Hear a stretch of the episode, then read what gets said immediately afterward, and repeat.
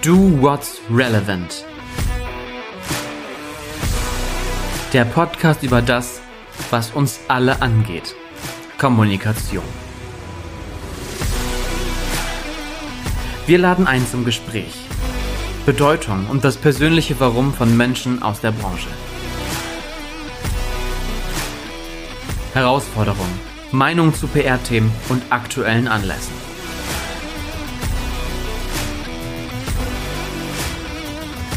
Holt euch einen Kaffee oder Drink. Mein Name ist Tobias Bindhammer, bei mir ist Matthias Biebel und jetzt geht's los. Matthias, kennst du das, wenn du online bestellst und bei verschiedenen Anbietern bestellst und dann hast du ein Paket in der Packstation, ein Paket beim Büro, ein Paket ist bei einer Nachbarin und das Problem ist, dass die ja alle unterschiedliche Öffnungszeiten haben. Außer, außer die Nachbarin natürlich, die, die ist immer da. Ich muss sagen, das äh, ist für mich schon Krisenmanagement und äh, Zeitmanagement, hier alles so zu organisieren, dass meine Sachen bei mir ankommen. Wie geht's dir damit?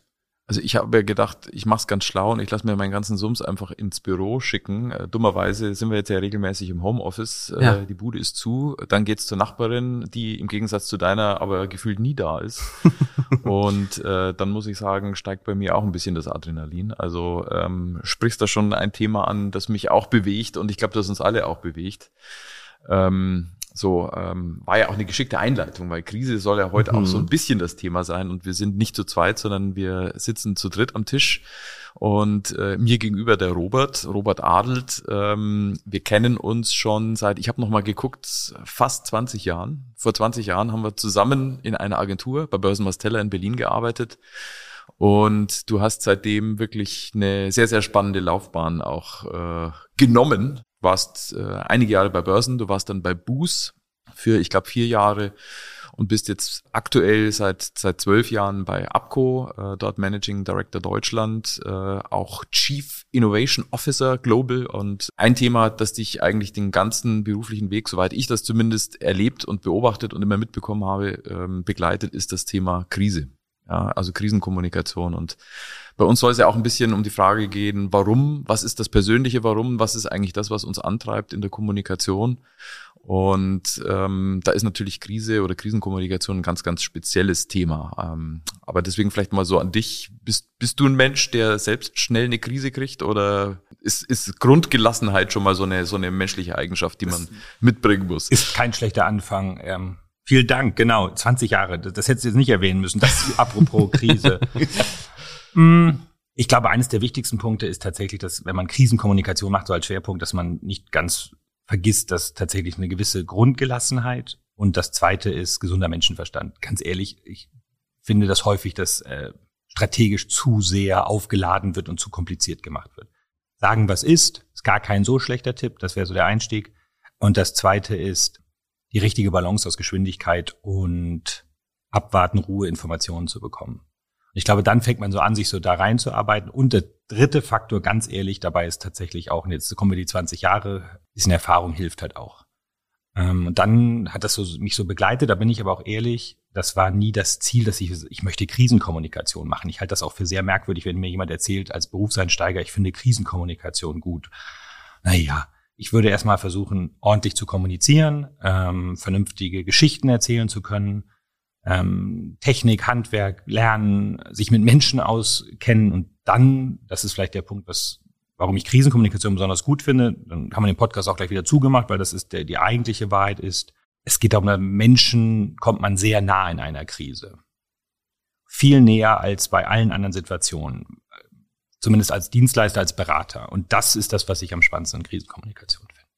Also ich habe ja in der Zeit öfter mal bei dir angeklopft und habe auch immer versucht, dich, äh, weil wir auch so toll damals zusammengearbeitet haben, dann auch ähm, sozusagen zu den Positionen oder in die Unternehmen auch zu holen. Du hast ihm immer widerstanden und hast also da auch bewusst deinen, deinen Weg gewählt. Ähm, so dieses Thema an Menschen rankommen, ist das das, was dich persönlich auch antreibt und von dem du sagst, in solchen Momenten ziehst du eigentlich dann auch das sozusagen den Nektar aus, aus deinem Job?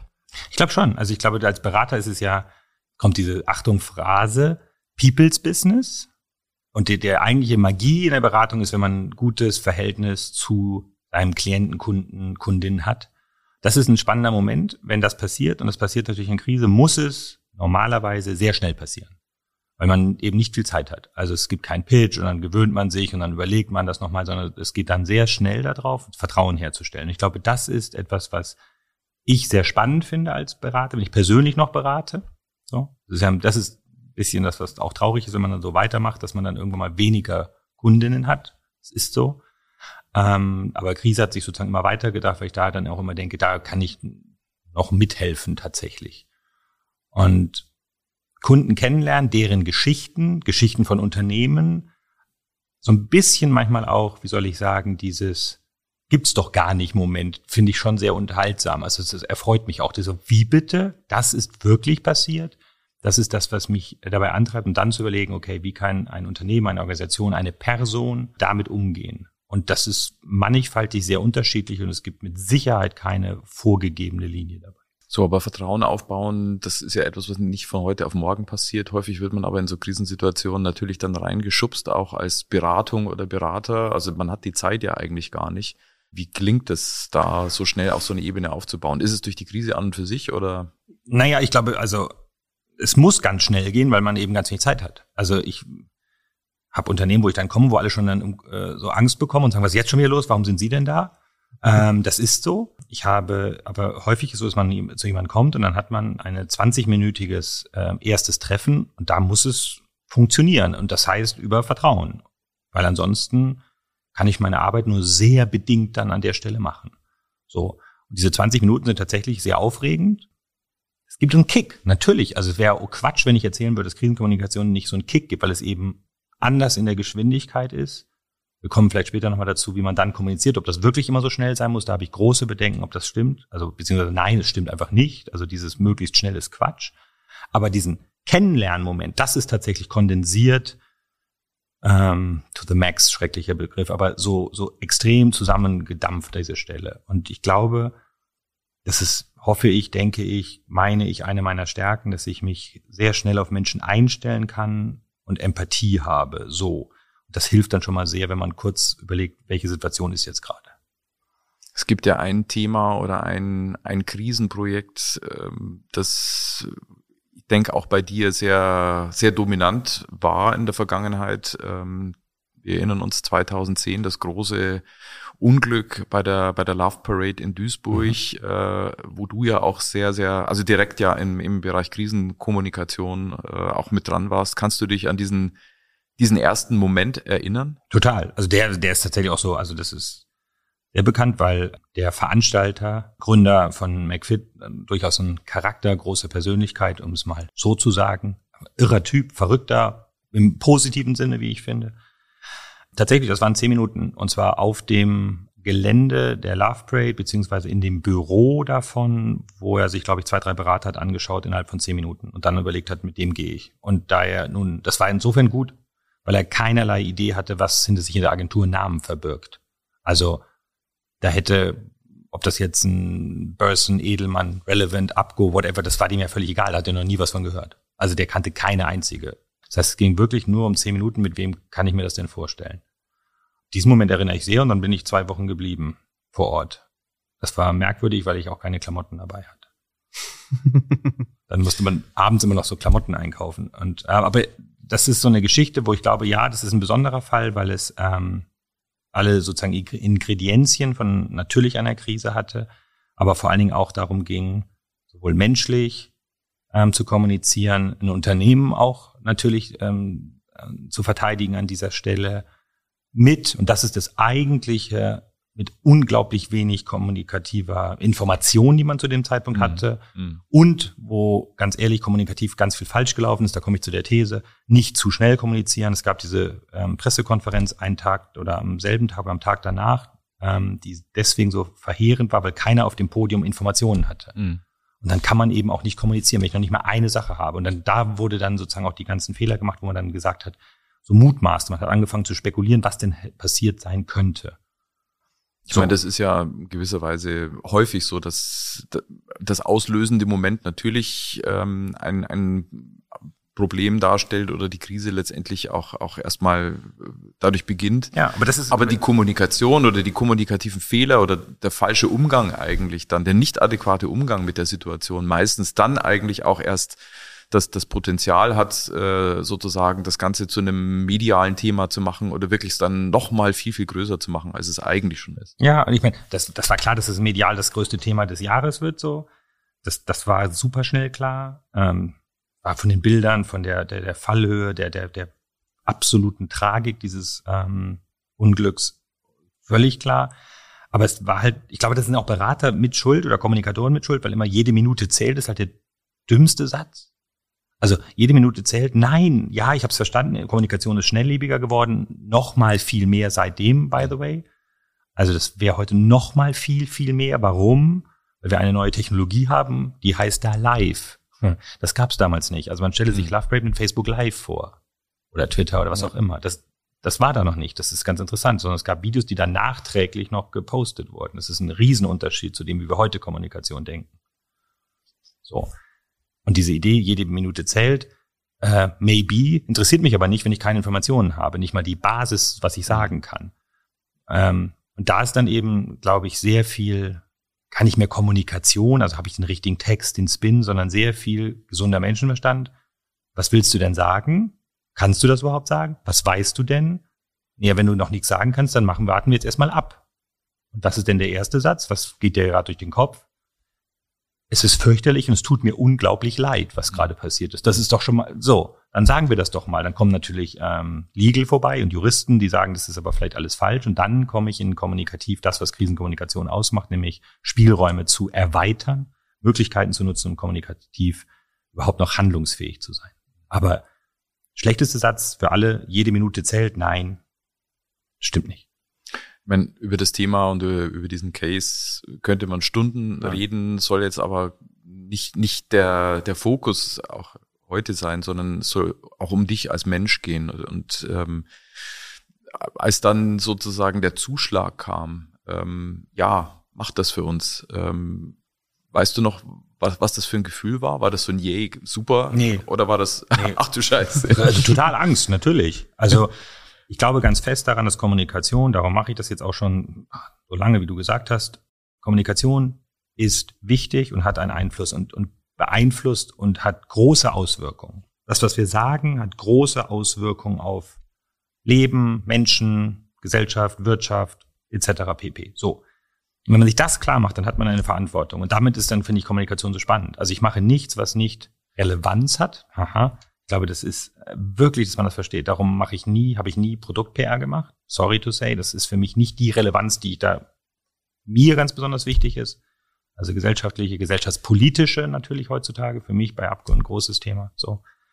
Und dann hat man natürlich äh, hoffentlich in so einer Situation gehörigen Respekt, weil man die Verantwortung für wirklich Menschen bekommt. Jetzt kann man sagen, für den Veranstalter, der ist sehr, sehr, sehr wohlhabend. Das ist alles nicht so wichtig, aber da stehen Unternehmen, da stehen Arbeitsplätze dahinter, da steht aber auch ein adäquater Umgang mit den Opfern dabei und deren Familien. Respekt, das sind ja alles keine leeren Worte. Das ist alles tatsächlich das, was in Krisenkommunikation wichtig ist, damit man hier dieses Leid nicht noch in irgendeiner Weise durch dusselige, dumme ähm, Sachen noch vergrößert. So und das ist das auch wiederum Krisenkommunikation, was mich, mir wichtig ist, warum ich das mache, weil ich glaube, es hat enorme Relevanz wie sich Unternehmen, Organisationen, Personen in kritischen Situationen äußern. Wie hat dieses Thema und, und äh, diese, ja, das Thema Love Parade dich als Mensch auch verändert? Das ist schwer zu sagen. Ich glaube, weil ich nicht jetzt so sage, dass, dass aber es hat nochmal vor Augen geführt, das, was ich tue, hat Bedeutung, hat eine enorme Relevanz und das wurde sehr, sehr, sehr deutlich. Man hat immer wieder, brauche ich, glaube ich, zu erzählen, man hat immer wieder Projekte, Kundenprojekte, wo man sagt, na ja, ob das jetzt wirklich die Welt verändert, na, vielleicht machen wir es mal eine Nummer kleiner. Dieses Projekt hat sicherlich, hatte für einige Leute, gar nicht so kleine Anzahl, eine sehr, sehr hohe Bedeutung im Übrigen bis heute. Also dieses mhm. Thema ist ja nicht vorbei. Nochmal eine andere Geschichte. Wie auch also immer. Zieht ja auch Aufarbeitung, findet ja nach wie vor statt in, ja, oder, in Beiträgen. Ja. Es werden immer noch Protokolle Absolut. veröffentlicht. Absolut. Wie hat die Polizei kommuniziert und so weiter. Also das Thema ein großes, ein hat ja auch Feld. Ein, ein, ein, ein riesiges Loch. Ich meine, damals sind 21 Menschen gestorben. Ja. Es sind ganz, ganz viele verletzt worden. Viele traumatisiert. Also das ist etwas, was natürlich das Leben von ganz vielen. Familien für alle Zeiten ja auch verändert hat. Absolut.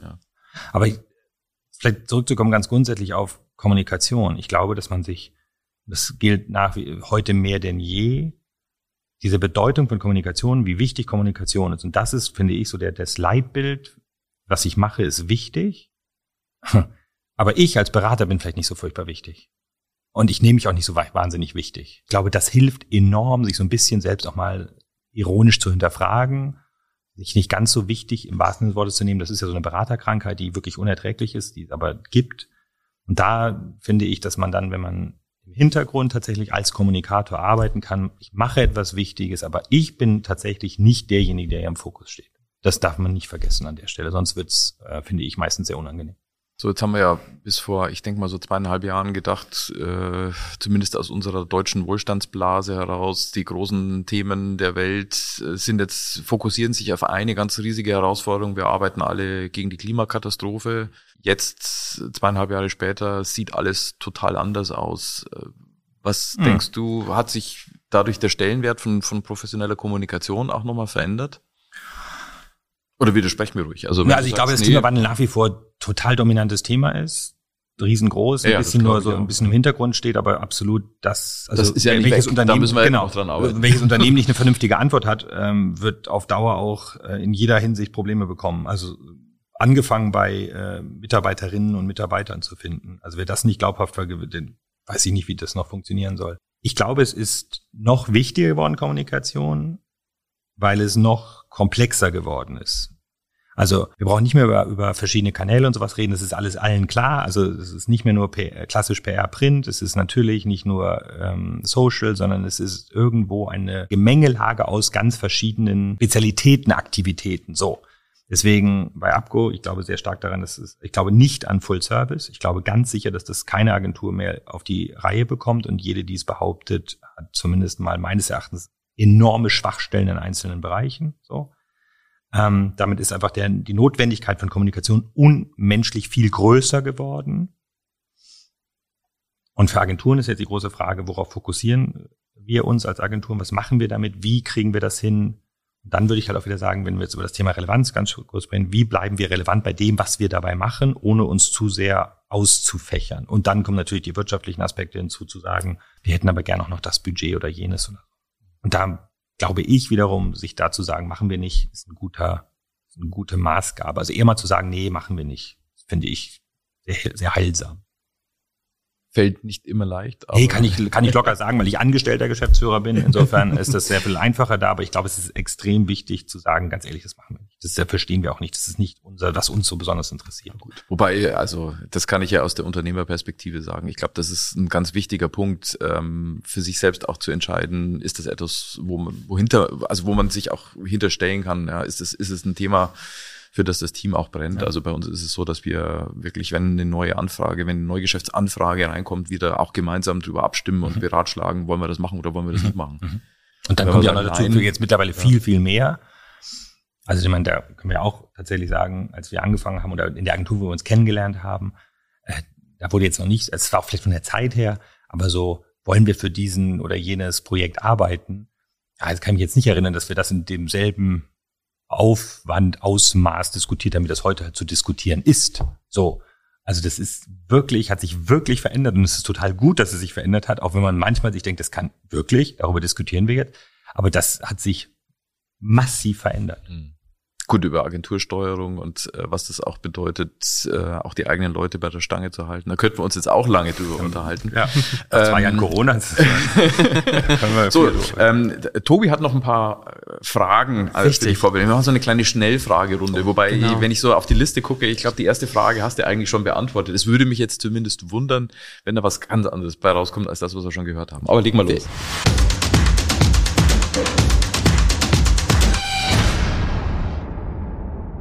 Genau, ich versuche mal, vielleicht formuliere ich sie um. Eigentlich ist es die größte Herausforderung, aber ich würde jetzt fragen, was war denn deine zweitgrößte Herausforderung? Ich weiß nicht, also ich glaube dass Lappel die größte Herausforderung war. Ähm, das war so, so, so konzentriert.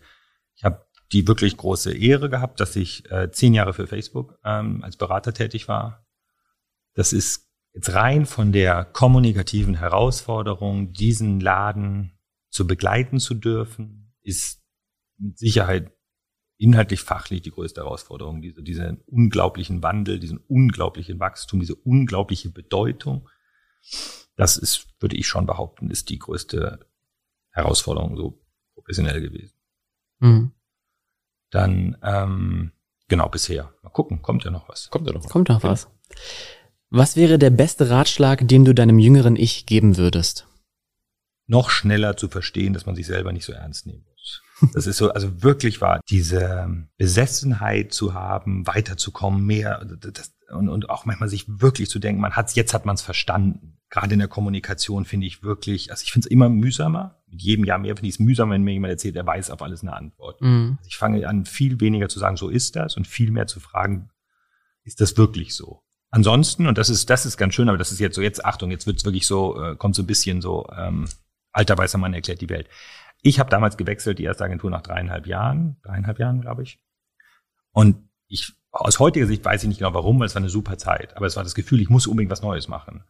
Jetzt kann ich natürlich als Agenturmensch jetzt sagen, äh, wenn es alles super ist, warum müsst ihr auch nicht wechseln? Aber ich sehe den, die, gerade nach zwei Jahren Corona, dass natürlich viele Leute das Gefühl haben, woanders ist es besser. Also der zweite Rat wäre zu sagen, das Gras auf der anderen Seite ist nicht unbedingt immer grüner, aber das könnte man mir als ähm, egoistisch oder gerade dergleichen auslegen.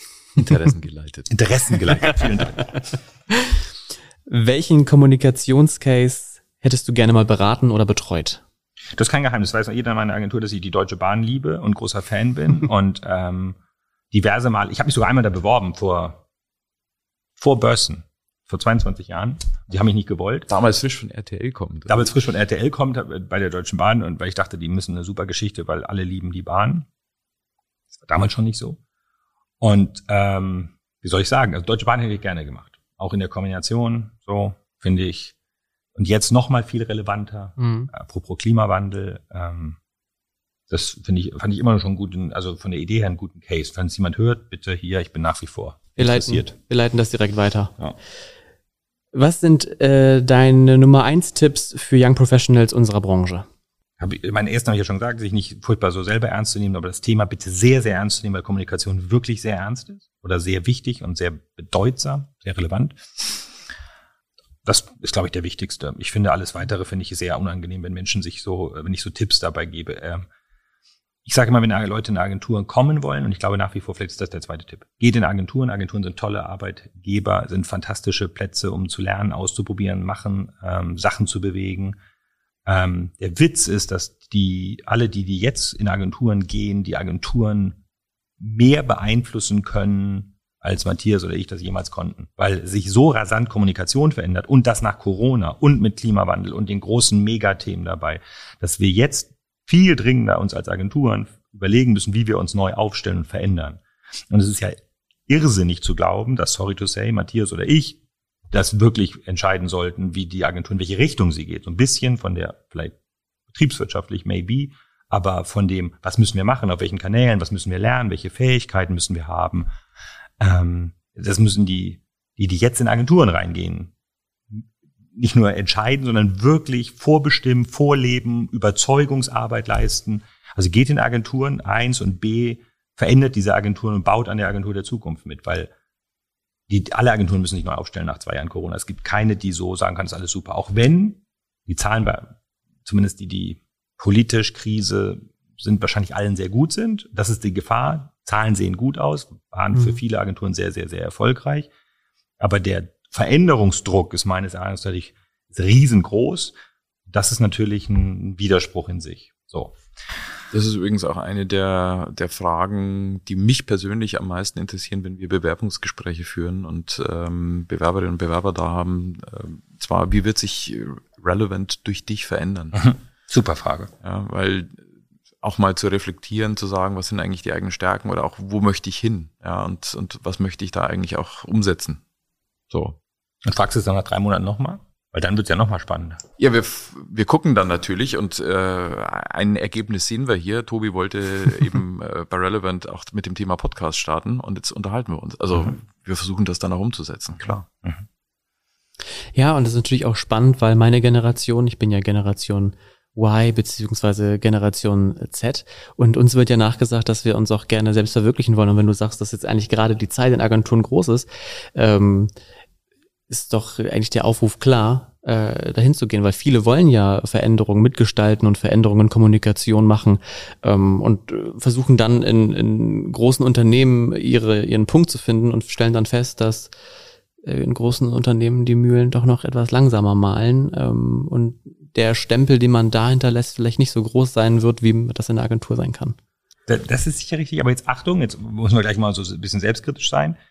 Umgekehrt, das ganze Thema Purpose. So. Mhm. Mhm. Und da haben es Agenturen schwer. Da mhm. brauchen wir auch nicht drum herum reden. Also das ist wäre unsinnig. Dadurch, dass wir Auftragsarbeiter sind, Söldner, schreckliches Wort, aber wir sind Dienstleister. Und zwar die hard. Jede gute Agentur, die erfolgreich ist, die hard Dienstleistung.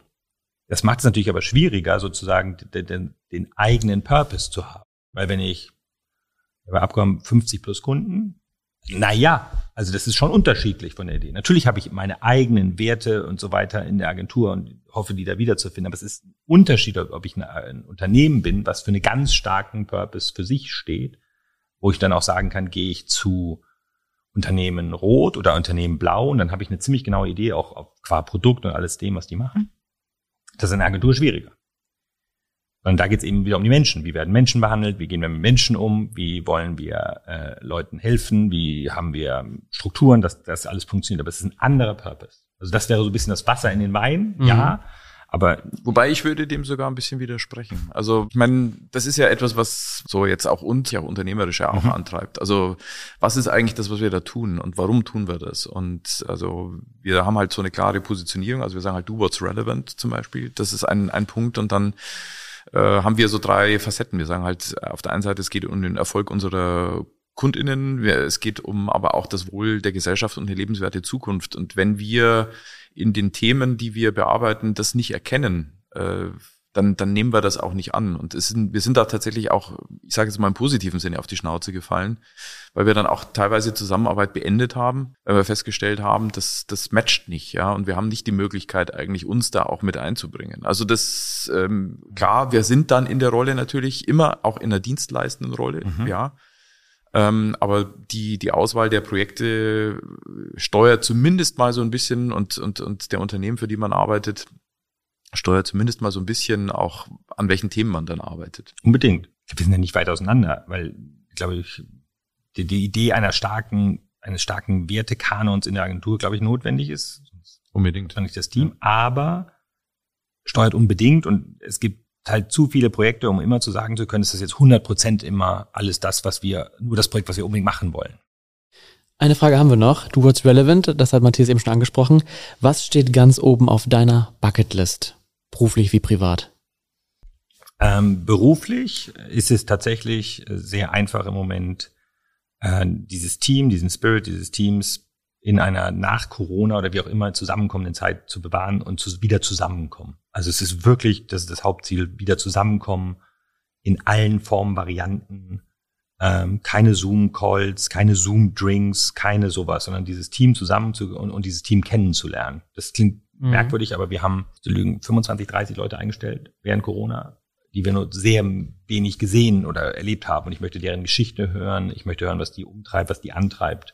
Viel, viel stärker noch. Das ist ganz weit, weit oben. Privat bleibt dann auch privat in ganz vielen Sachen, aber ähm, ich weiß, dass Matthias und ich eines der äh, ein Hobby teilen, zumindest wenn ich hin und wieder mal äh, gucke, was er so postet, dann fotografieren ist tatsächlich ähm, und da muss ich irgendwie noch mal ein bisschen lernen und habe ein paar Fotografinnen, mit denen ich wahnsinnig gern mal ein bisschen lernen würde und besser werden würde, einen Blick zu schärfen. Und es gibt auch eine schöne Gelegenheit, sich mal zu verabreden und das mal gemeinsam zu sehen. Da lade ich dich schon mal ganz herzlich dazu ein.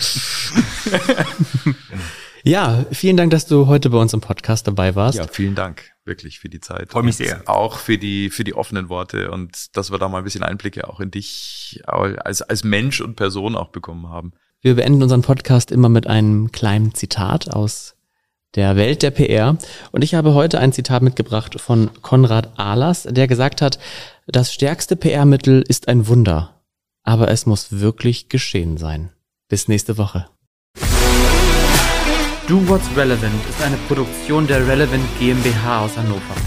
Produktion und Redaktion Mareike Hoffmann, Ben Moorhaus, Matthias Biebel, Kerstin Hess und Tobias Bintermann. Ton und Schnitt Ben Moorhaus und Tobias Bintermann. Musik Alex Grohl. Do What's Relevant kommt jeden Donnerstag auf deiner Streaming-Plattform des Vertrauens. Abonniert den Podcast, damit ihr keine Folge verpasst.